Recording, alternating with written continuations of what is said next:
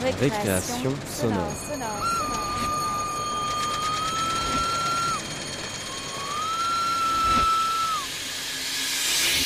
Sur Radio Campus Paris. Salut. Dimanche, 18h, sur Radio Campus Paris 93.9 FM, c'est l'heure de récréation sonore. Alors bienvenue. Ce soir, avec Estelle Duluc, Marcela Lopez Romero, Pascaline Baumard et la petite nouvelle Abby McNeil, nous vous avons concocté nous-mêmes et tout seuls une émission au contenu 100% maison.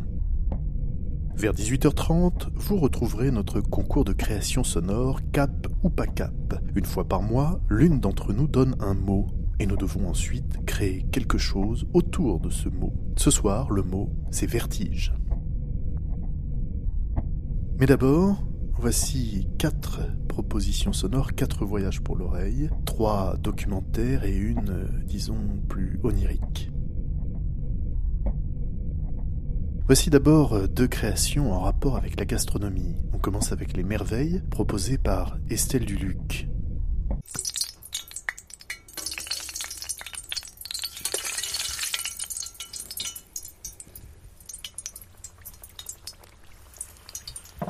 Les merveilles. Estelle Duluc. Chaque année, au mois de février, je fais des merveilles. Un peu d'air dedans. Au moins, on va dire trois à quatre fois dans le mois. Voilà. Pour chasser l'air. Je me souviens la première fois que je l'ai vu faire ça. Tu pétris, t'inclus ta farine. Jusqu'à ce que ça fasse une pâte très élastique, Ma mère, euh, mais qui ne colle pas au doigt. je la vois encore en train de rouler la pâte, découper, euh, Ah, ça avait bien travaillé les bras, les épaules. casser les œufs sur le bord du saladier, faire son mélange, pétrir. euh. Bien, là ça colle encore un peu. Ça lui avait été transmis par sa mère et J'en mets un peu de farine. Dans les Landes, ça s'appelle des merveilles, mais ça peut s'appeler aussi des bugnes ou des pédenones. Là, il y a un dixième de merveille qu'on inclut. Il faut. Rien ne se perd. C'est à la même période que tout ce qui est crêpes, beignets, la chandeleur, euh, mardi gras. Ah, tu plies, tu... Tu vois, mais là, tu vois, c'est encore, encore un peu humide, là. C'est une euh, petite douceur euh, du milieu de l'hiver, donc en février. Bon, voilà. Je pense que c'est bien élastique.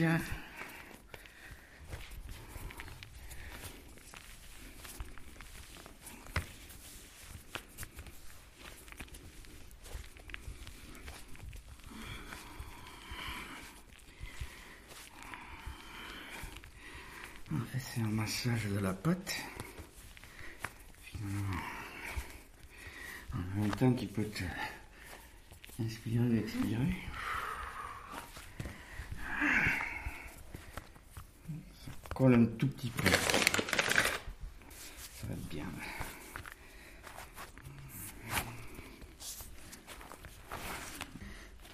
J'ai mis des zestes de citron pour donner du goût, pour parfumer. Puis tu as ces petites écorces euh,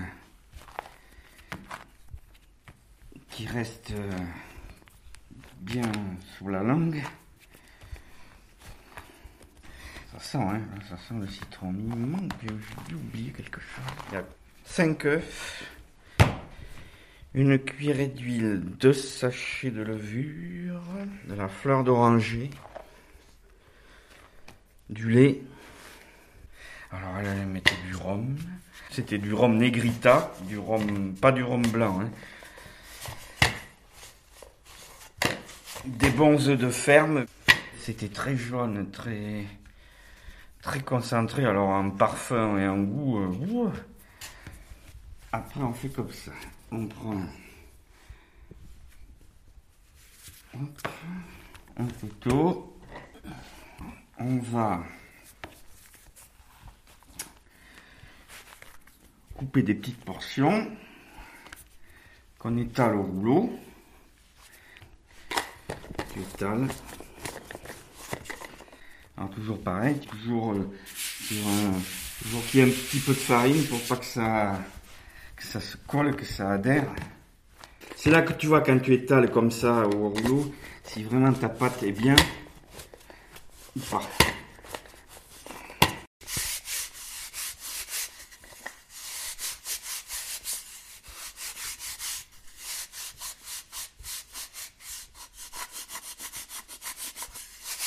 Quand elle est bien, elle va se détacher. Hop, tu vois. Et là, après, ben, tu fais les formes que tu veux. Là, c'est forme allongée. Hein. Normalement, c'est ça, voilà. C'est ça, même sans roue dentelée. On le faisait...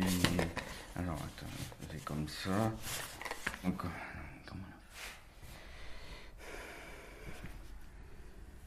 Moi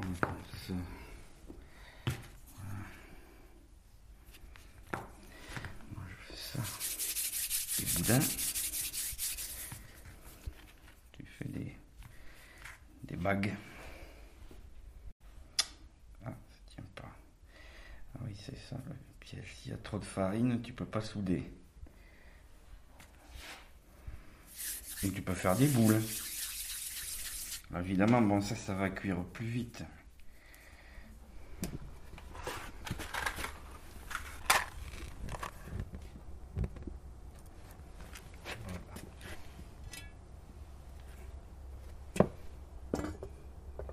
Voilà.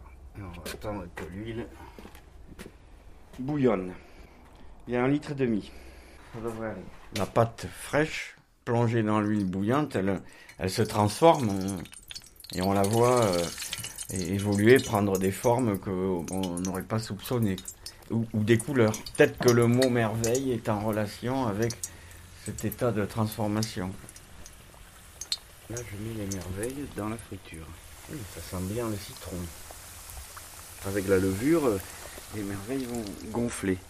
Gonfler, elles remontent à la surface. Et puis après, avec ton écumoire, bah, tu les Lorsque ça s'est solidifié, tu les retournes. L'intérieur doit être moelleux, mais quand même euh, cuit, quoi, qu'il ne reste pas d'humidité. Euh. Voilà, tu vois les couleurs. Marron caramel. Alors, on va les sortir. Donc, je les mets dans l'écumoire. Ah, tu vois, certaines sont vraiment très très gonflées. Hein. Donc là, celle-là, voilà, dans un récipient propre. Et les suivantes vont rejoindre le récipient muni de la passoire. Celles-là, pour la première euh, cuisson, elles sont, sont correctes.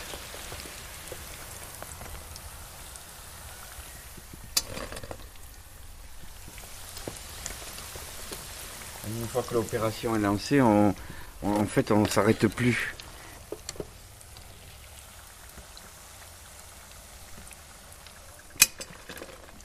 Là, c'est l'égouttage. On égoutte. Et maintenant, on prend on les plonge pour la cuisson suivante. Oh, il y a une fantaisie. Alors, on va voir, surprise, qu'est-ce que ça va donner? Là, la petite boule. Est-ce que ça va faire un ballon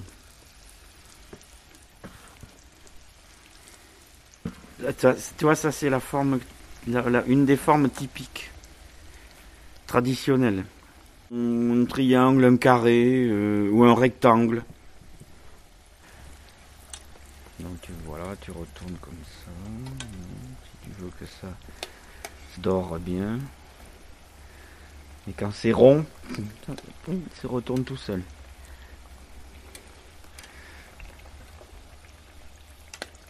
elles ont des belles couleurs.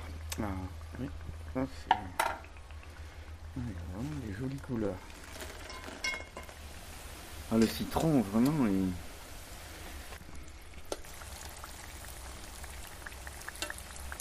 C'est beau ça, hein? Mmh, Belle à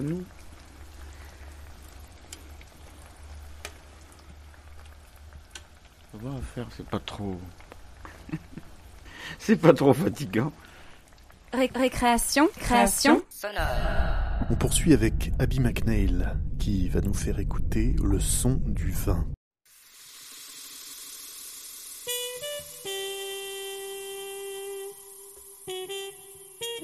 Bizarrement, on dirait que. On dirait un gros bisou.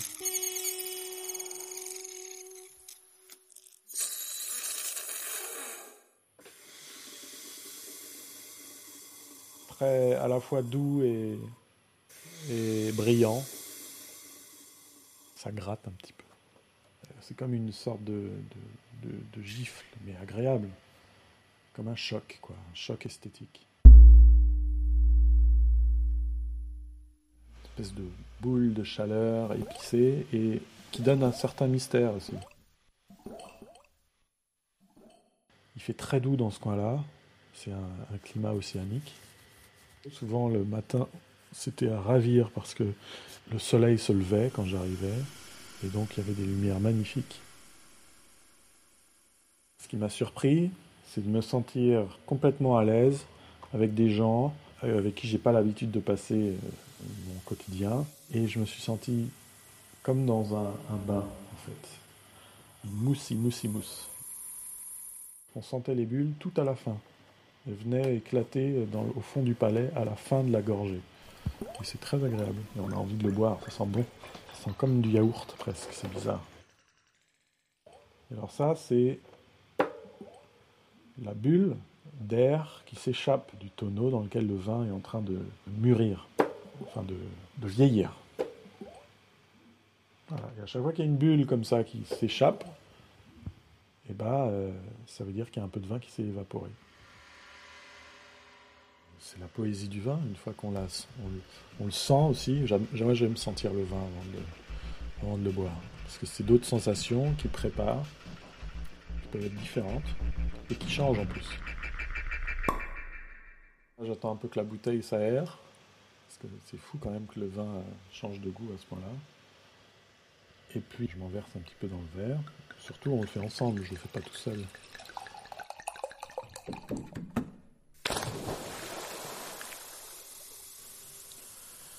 J'aime euh, après avoir le vin, le garder dans ma gorge.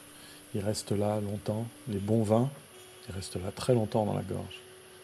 Ils font une sorte de cuisine comme quand quelque chose est en train de mariner dans la, marmite, ça fait un peu ça au fond de la gorge, ça reste là, ça peut t'accompagner toute la soirée. Un bon vin, une bonne bouteille, une grande bouteille, ça t'accompagne toute la nuit. Il est très bon ce budget, incroyable. La fin de ma journée, c'était jouer de la trompette. Besoin de faire de la musique évacuer la fatigue, même si tu es fatigué, de souffler, ça, ça faisait du bien. C'est pas une course, c'est- du temps. Euh, ça se mûrit autant que le vin prend du temps à mûrir et à vieillir. Et chez un homme, c'est la même chose.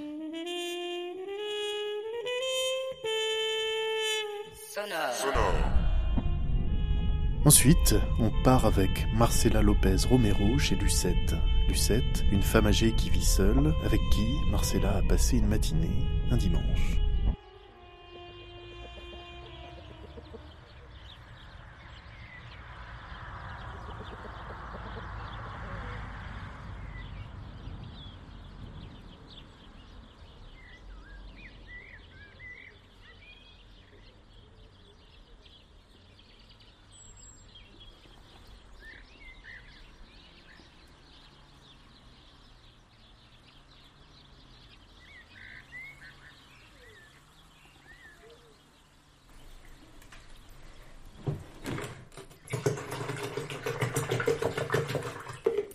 T'as déjeuné, toi Oui, oui. Ah bon. Un thé.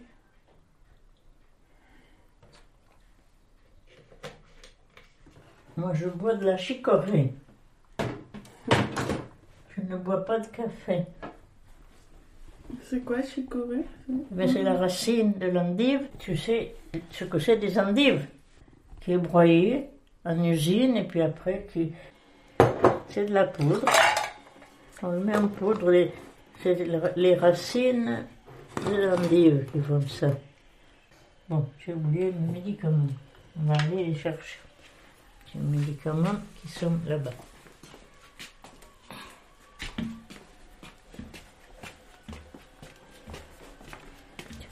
D'habitude je les porte et puis ce matin, je me suis occupée de ce rideau qui ne voulait pas marcher. J'ai oublié. Alors, ils sont là.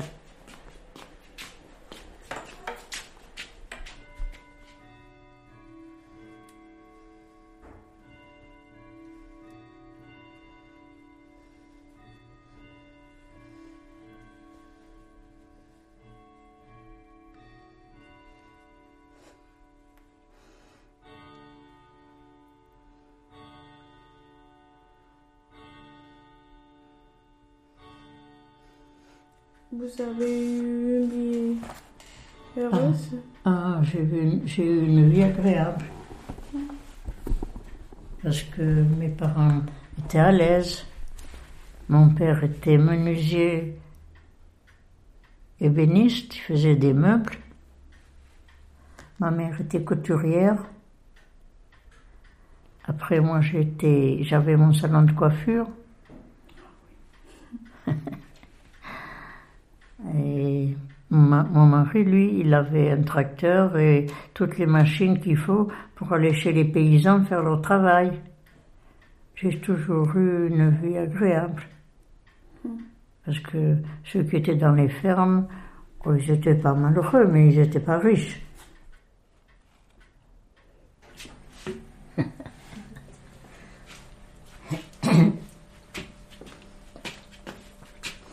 Maintenant, on va allumer le feu. vous, les- vous allumez le feu chaque dimanche ou chaque jour? Les autres jours, j'ai quelqu'un, j'ai une aide qui me l'allume tous les matins à 8 heures. Le dimanche, eh bien, on a besoin de personne. Voilà, comme ça. C'est la loi. Oui.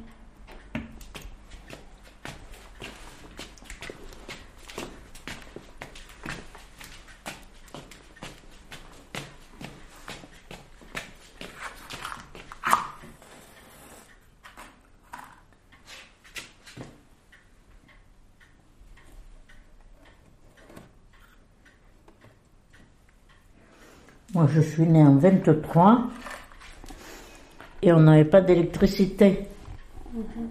Et On s'éclairait avec une bougie. L'électricité, on l'a mise jusqu'en 1929-1930. Il n'y avait pas.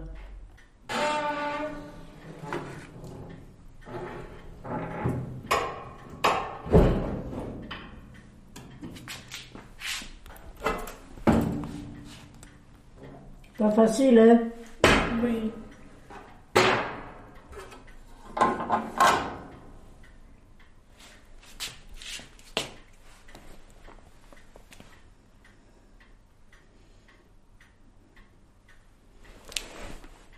Ça marche? Je crois pas.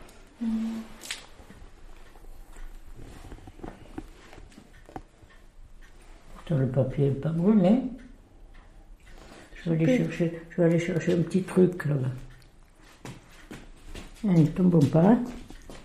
Il y en a bien. Je me ramasserai, mais.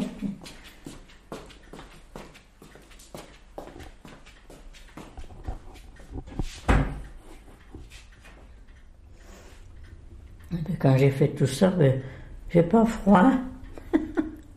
ça me réchauffe.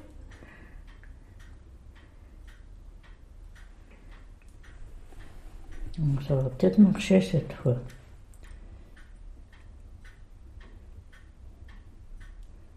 On dirait.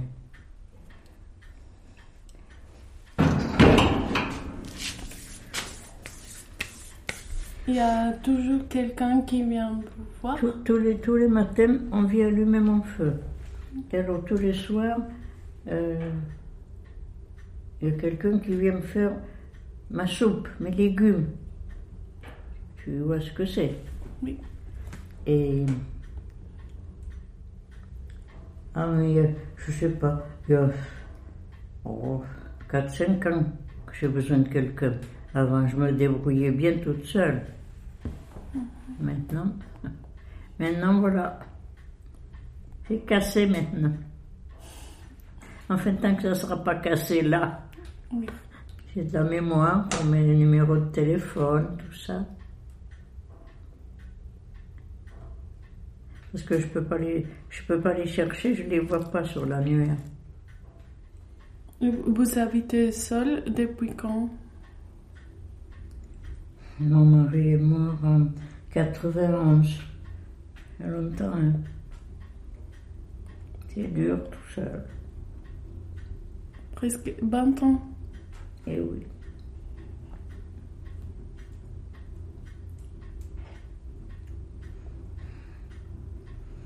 Eh oui.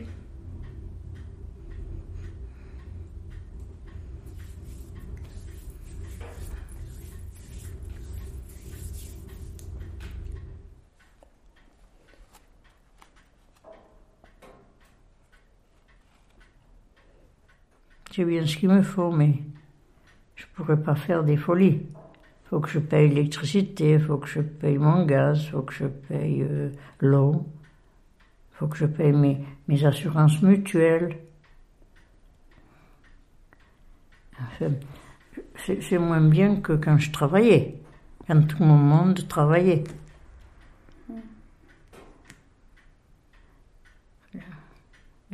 Ils vont me dire, mais c'est pareil pour les jeunes. Quand même, quand on peut travailler, je vois bien que il y a plein de voitures qui circulent. Donc, euh, je pense que les gens sont à l'aise. Ils ont une certaine aisance quand même. Ils manifestent pour gagner davantage. Mais il faut pas, faut pas prévoir trop le luxe. Hein? Faut, faut pas acheter le superflu, après on manque du nécessaire. On vend le nécessaire. Tu, tu- tu comprends? Oui. Mais on travaillait bien, on avait bien de l'argent. Moi, c'est moi la première dans la, dans la commune qui a eu la télé. Alors, euh, mes voisins, ils venaient regarder la télé chez moi. Il n'y avait qu'une chaîne. C'était bien dans ce temps, avec qu'une chaîne.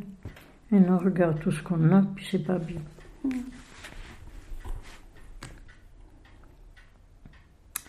Eh oui, la, la, la vie change, mais je sais pas si c'est bien. Si les gens vont se promener dans les magasins, ils ont envie de trop de choses. Hein? Oui.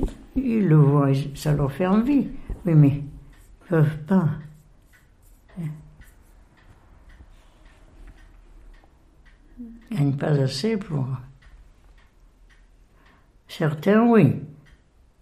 Mais, comment dire, la classe moyenne, les gens moyens, ben non. Enfin, dans l'ensemble, les Français sont pas malheureux. Non, je pense qu'ici, euh, vraiment, la vie ici est un peu plus facile que, par exemple, dans mon pays. Oh oui, Oui. oui, hein. oui, oui, oui. Il y a plus, plus des avantages ici Oh oui, je pense. hein. que dans mon pays. C'est plus difficile là-bas. La vie est chère aussi, mais les, les, les salaires sont plus bas. Oui.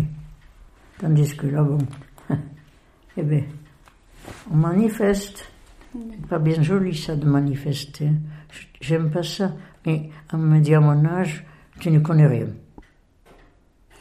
Il faut bien manifester pour montrer son mécontentement. Si, si on gagne plus, on va gaspiller plus. Peut- Peut-être que ma génération ne connaît pas, ma génération ne connaît rien, mais quand même j'ai bien vu des choses et je connais bien que maintenant ils sont plus heureux les jeunes que dans mon temps. Parce que mes petits clients qui venaient se faire coiffer, ils travaillaient toute la semaine pour venir au coiffeur le dimanche matin. Hein? Et ils gagnaient pas beaucoup. Ils n'avaient pas beaucoup de soins.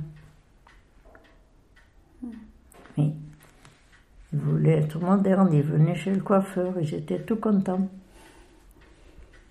Parce que c'était les- c'était tout nouveau, ça, tu vois, tout nouveau. Oui. Les gens se coupaient les cheveux entre eux. Les, paysans, les gens de la terre, qui travaillaient la terre, ils se coupaient les cheveux entre eux. Alors quand je me suis installée coiffeuse, moi, c'était moderne.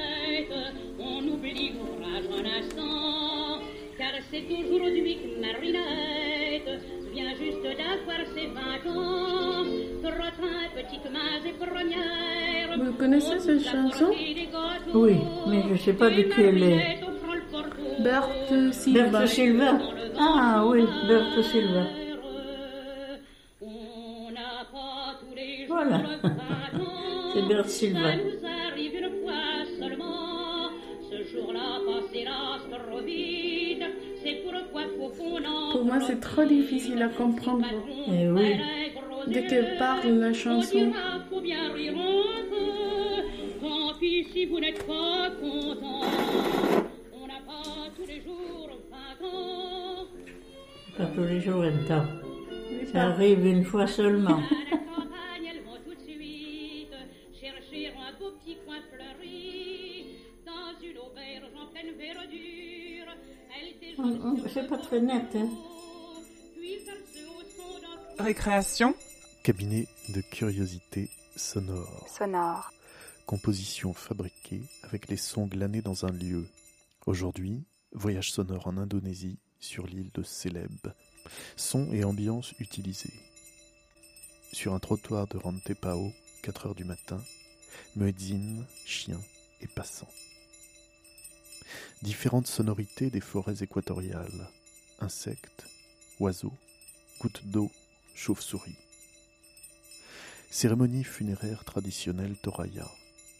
Hurlement du speaker, hurlement des porcs ligotés puis sacrifiés.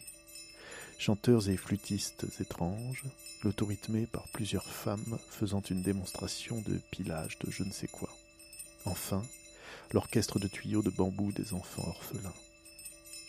Une journée en bateau, rafio surchargé qui serpente dans l'archipel des Togians, le tout en musique. Après l'averse, puissante, insupportable, la messe, dans une église du fin fond de l'Indonésie.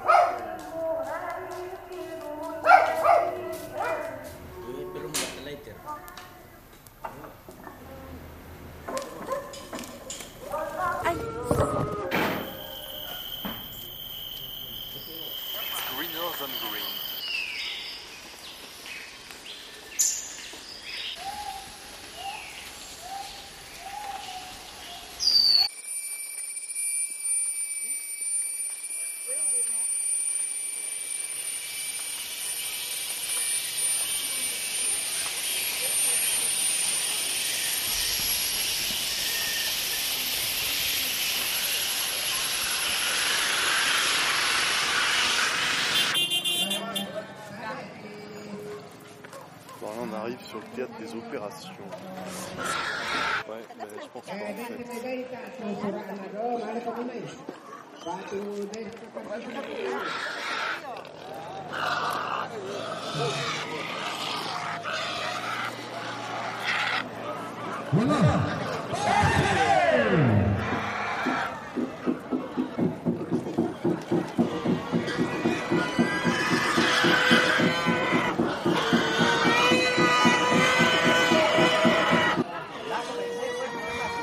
C'était amusant cette petite boucherie improvisée dans le coin derrière.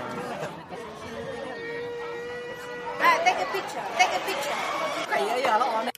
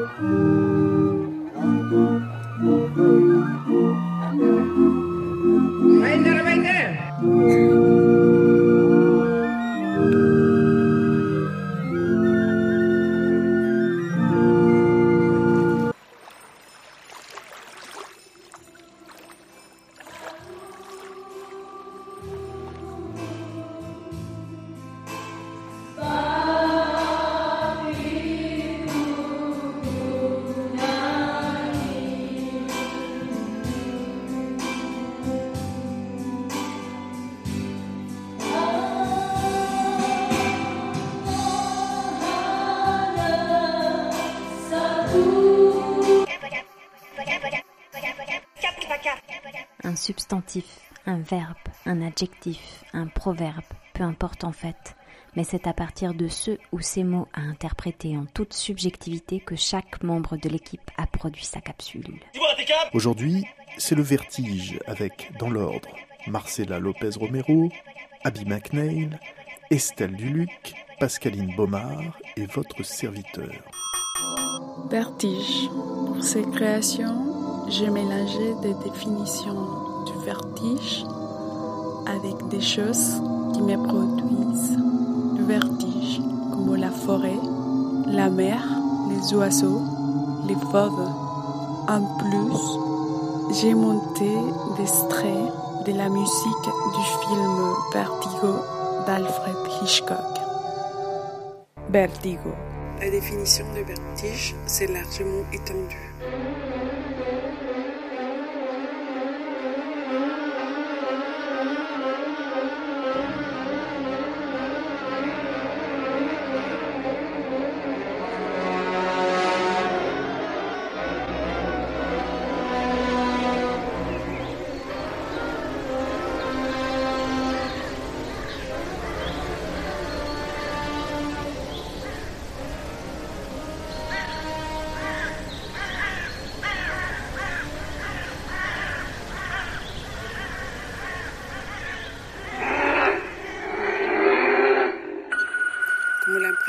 Texto la impresión de texto leyera.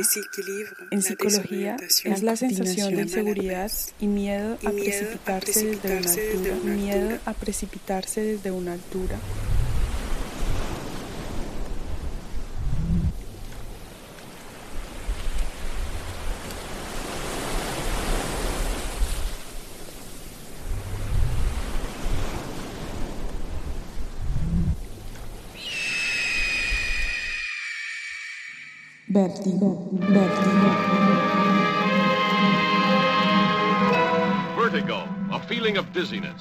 Swimming in the head. Figuratively, a state in which all things seem to be engulfed in a whirlpool of terror.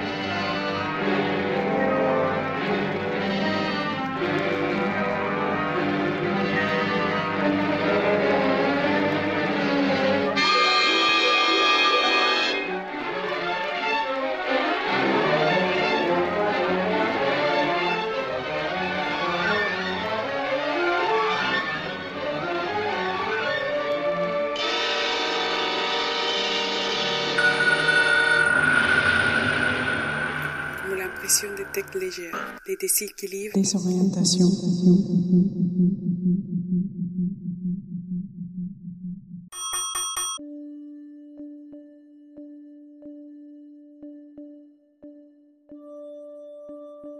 We are constantly looking at the extremes of fear through the lens of psychological thrillers and horror films. Nous regardons constamment les extrêmes de fear à travers l'objectif des thrillers psychologiques et des films d'horreur. In Hitchcock's Vertigo, James Stewart is paralyzed as he dangles from the roof of a high rise building. James Stewart, dans Vertigo d'Hitchcock, est paralysé quand il est suspendu au toit d'un immeuble de grande hauteur. Given the circumstances, this reaction does not seem bizarre. Cette réaction semble assez normale compte tenu des circonstances. But what if your biggest challenge was just a meter from the ground?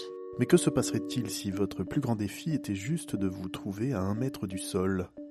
About eight years ago, Ian Richardson, whose voice you're about to hear, reached out to an online group for people suffering from acrophobia.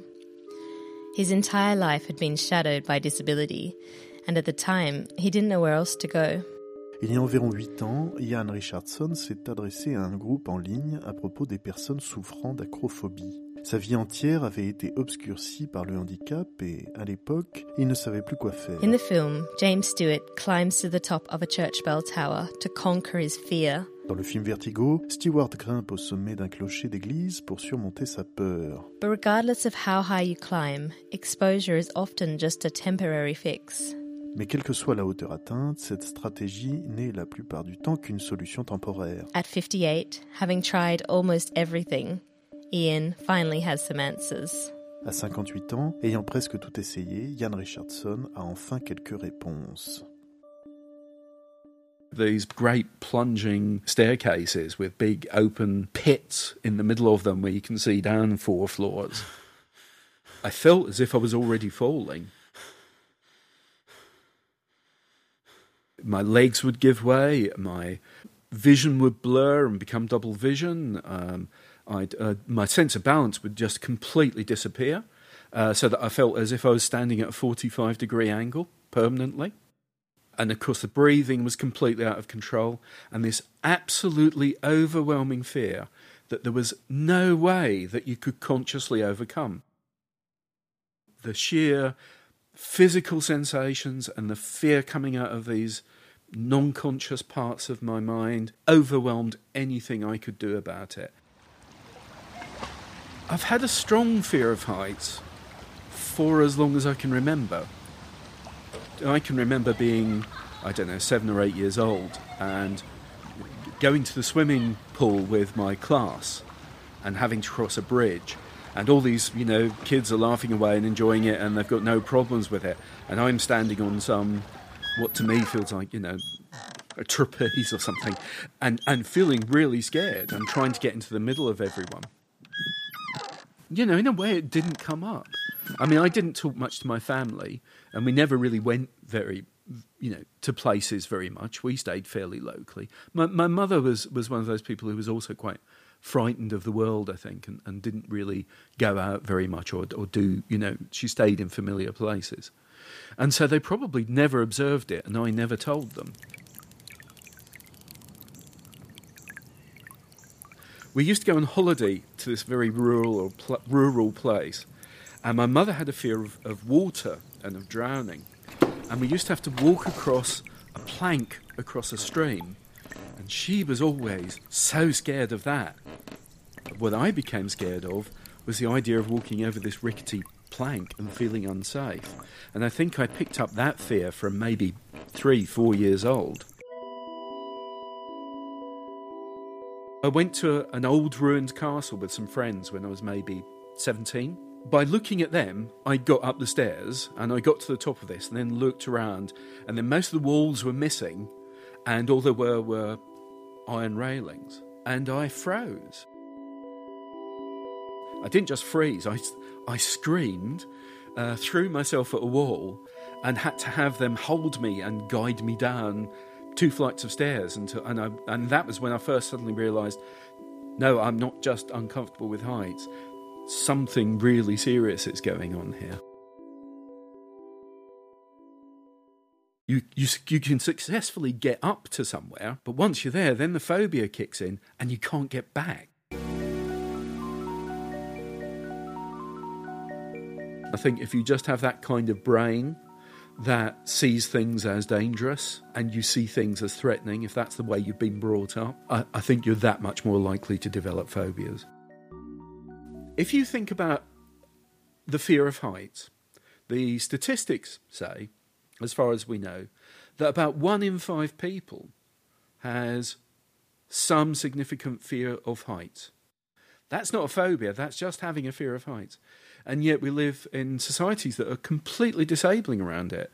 All our new buildings are intended to be see-through and make you feel a bit unsupported and you know make you be a bit exciting and make you feel a bit giddy. Well that's a fifth of the population who are going to feel terrible with it. And for those of us who do have phobias we are just you know dead in the water. I did used to live in a house which was two or three stories tall there was a point where I felt really uncomfortable going up that. Always. That last bit up to the top floor was quite often a matter of closing my eyes and making a rush. And that's doing it, you know, every day for 10 years or something. Walking around your own house and feeling uncomfortable and unsafe, yeah, it's not nice.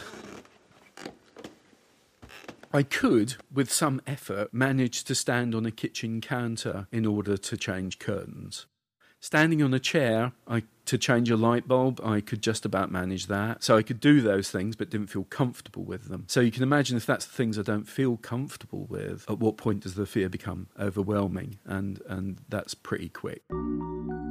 Mostly I worked in social care and, and so on. In terms of my workplaces, it's been fine. But some of my jobs, many of my jobs, have involved going and seeing clients in their homes. There have certainly been at least a dozen occasions when I've had to pull out the phone, when I've got there, because I usually check in advance, and I've got there and I've had to phone and say, uh, Look, I'm sorry, something's come up. I'll arrange somebody else to come and see you because you look and they go, I can't go up those stairs. I can't walk across that balcony in that block of flats to get to your front door. These unconscious fears, these strong fears, are held in a part of the brain called the amygdala. You have no conscious control of that, no way of accessing it. And it, so it's very difficult to reprogram that to tell it, no, this isn't fearful. All the cures are dependent on you getting through to that part and soothing it and retraining it if even for a little while you can reframe an experience as not being scary in a way that bit of your brain can cope with uh, and can take in then it, it calms down a bit. It's almost like, you know, having some, you know, really nervous little animal tied to you. and, you, you know, you have to pat it and soothe it and tell it everything's okay. And if you do, then you might be able to pick it up and do what you need to do with it for a bit. I kind of uh, uh, have been quite into hypnotherapy for other things in the past. Different hypnotists will use different methods. They will have you picture yourself in a dangerous situation, then they'll make you change the colour to tone the colours down so that you take the heat out of it. Then they may make you picture it as if it's a movie, so you're distanced from it. Then you move into the movie and you start to feel better about it or you picture yourself in a bad situation and then play silly music. Anything that kind of breaks the link between the reaction and the situation. Cognitive behavioural therapy, the CBT, that I had last year was was very helpful, I have to say. I was I was a bit sceptical going into it. I would go, I would have an hour session with um, a, a psychologist, and we'd go through how I did that week, and then we'd we talk a bit about you know this relationship between the physical and your emotions and your thoughts, and just look at the relationship of those a bit, and try and break the cycle of how you know one would feed off the other. And we'd spend maybe t- just ten or so minutes at the beginning doing that. And then literally we would just go out and we'd do a, a, form of therapy, which essentially was getting used to the situation. So she would be with me all the way and we'd go to somewhere where I felt uncomfortable.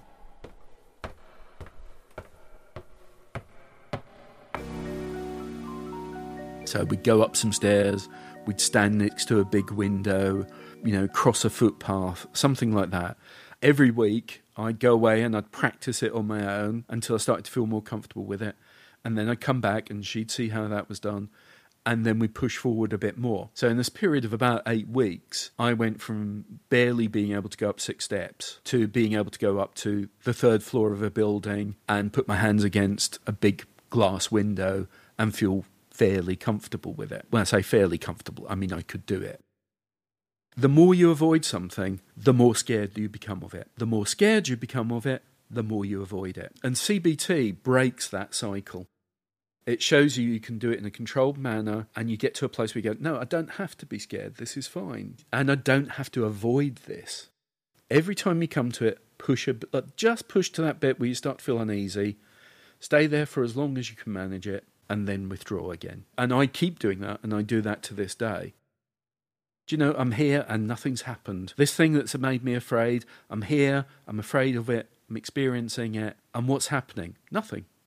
I haven't fallen down. This uh, fence hasn't hasn't given way. The uh, the window hasn't dropped out of the wall. And eventually, you know, that bit of your brain starts to go, yeah, oh, okay, actually, maybe this is safe after all. Vertige. Pour moi, la sensation physique de vertige est associée à une sonorité métallique qui se fait de plus en plus insistante et qui s'empare de l'ensemble du corps, depuis les oreilles qui bourdonnent jusqu'aux jambes qui mollissent. Et c'est cette sonorité si particulière que j'ai cherché à reproduire et à enregistrer en frottant deux surfaces métalliques l'une contre l'autre. C'était important que l'une des surfaces soit incurvée et qu'elle laisse entendre l'écho d'un léger déplacement d'air, car je voulais aussi produire un son creux pour appeler l'air qui vient à manquer lorsqu'on est pris de vertige. Et j'ai choisi de débuter avec un son très ténu et très fin, puisque au départ le vertige est presque imperceptible, on pourrait penser qu'il va disparaître. Et j'ai ensuite superposé différents enregistrements bruts pour créer des couches et une matière plus compacte. J'ai aussi cherché à donner un mouvement rotatoire, aléatoire, euh, pour qu'on sente l'estomac qui se retourne et le fait qu'on perd pied.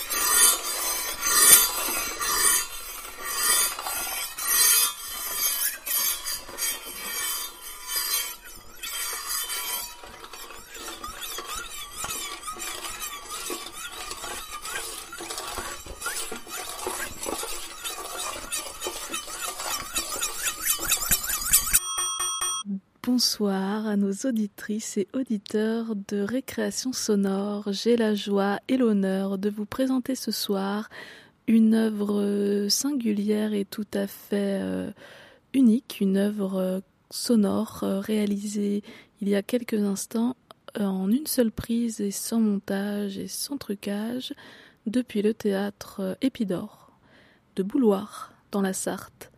Bonne écoute et bonne émission François.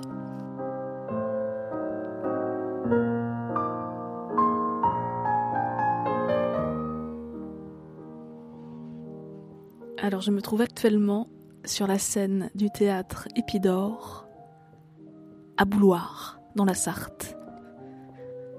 Et nous écoutons ensemble la nocturne de Chopin en mi bémol majeur opus 9, numéro 2.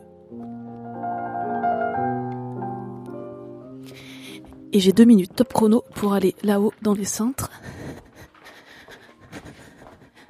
Au-dessus de la scène du théâtre Épidore à Bouloir, dans la Sarthe. Et alors au-dessus de la scène du théâtre Épidore à Bouloir dans la Sarthe, nous serons à une dizaine de mètres du sol. Et alors là, j'ai pour mission de... Ah, et donc on passe par les loges d'abord, oui bien sûr, dans théâtre Épidore de euh, la Sarthe à Bouloir. Et puis là, on est dans le local technique avec tous les projecteurs et je crois entendre Chopin qui revient par ici.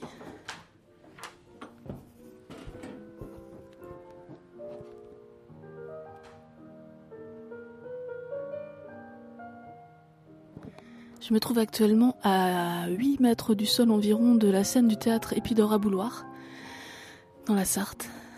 Il fait chaud, il fait noir, on est sous les poutres du, théâtre Épidore dans la Sarthe, mais surtout d'un ancien couvent, je crois. Et on écoute Chopin. Et on est bien.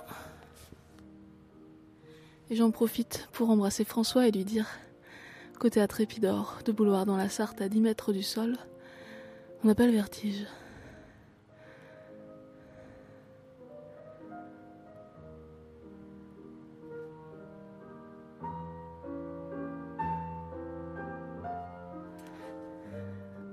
Allez, j'ai 30 secondes pour redescendre et pour me retrouver sur la scène du théâtre Épidore à Bouloir dans la Sarthe.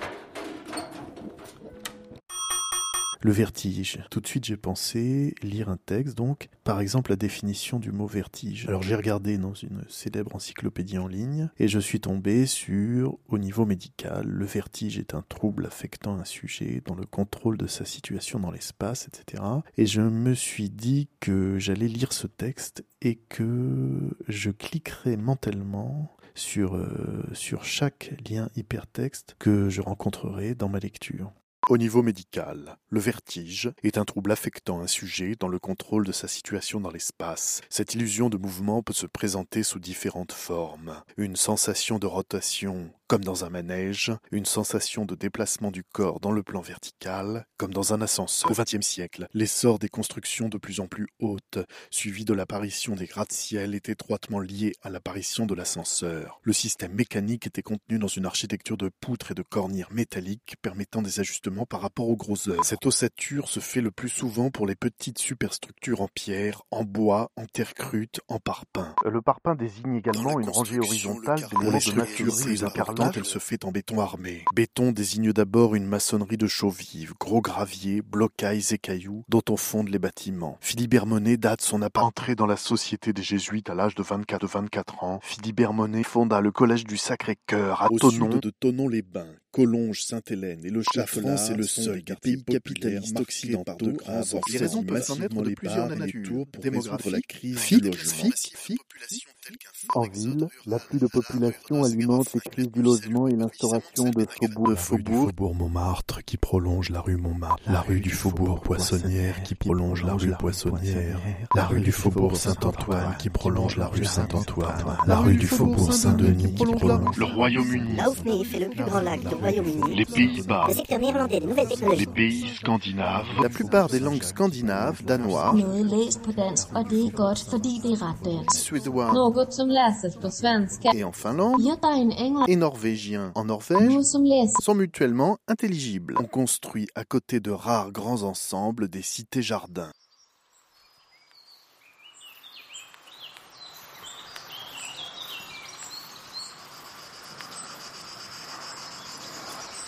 La cité-jardin d'Agnières-sur-Seine, la cité-jardin de Gennevilliers, la cité-jardin du Plessis-Robinson, la cité-jardin de la Butte Rouge à Châtenay-Malabry. La commune de Châtenay-Malabry était nommée Châtenay-les-Bagneux pendant la Révolution. Le mot révolution vient du latin revolutio, qui signifie retour, une sensation de rotation, ou de Retour. déplacement du corps dans le plan vertical. Retour. Telles sont les illusions de Retour. mouvement générées par le trouble affectant un Retour. sujet dans le contrôle de sa situation dans l'espace, trouble que l'on nomme ver- vertige.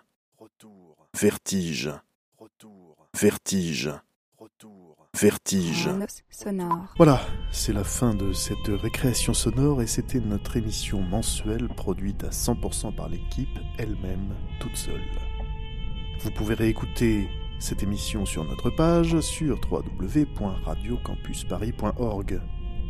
La semaine prochaine, vous avez rendez-vous avec la mensuelle La Bande FM à 18h sur Radio Campus Paris.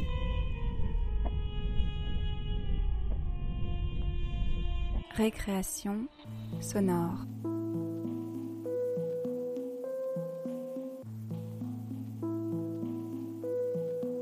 Des hommes et des sons. Amis Noctambule, chaque soir de la semaine prochaine, du 29 janvier au 3 février, à 1h du matin, nous vous invitons à écouter des hommes et des sons. Conçu à l'occasion de la Semaine du Son et du Festival Longueur d'onde, Des Hommes et des Sons, c'est une série de six émissions spéciales qui vous permettra non seulement de découvrir les œuvres primées au dernier Phonurgia Nova Awards, mais aussi d'en découvrir les auteurs à travers des portraits réalisés par les contributeurs de l'émission 37.2. Des Hommes et des Sons sera réécoutable en ligne sur les pages de Récréation Sonore et de 37.2. À bientôt sur Radio Campus Paris.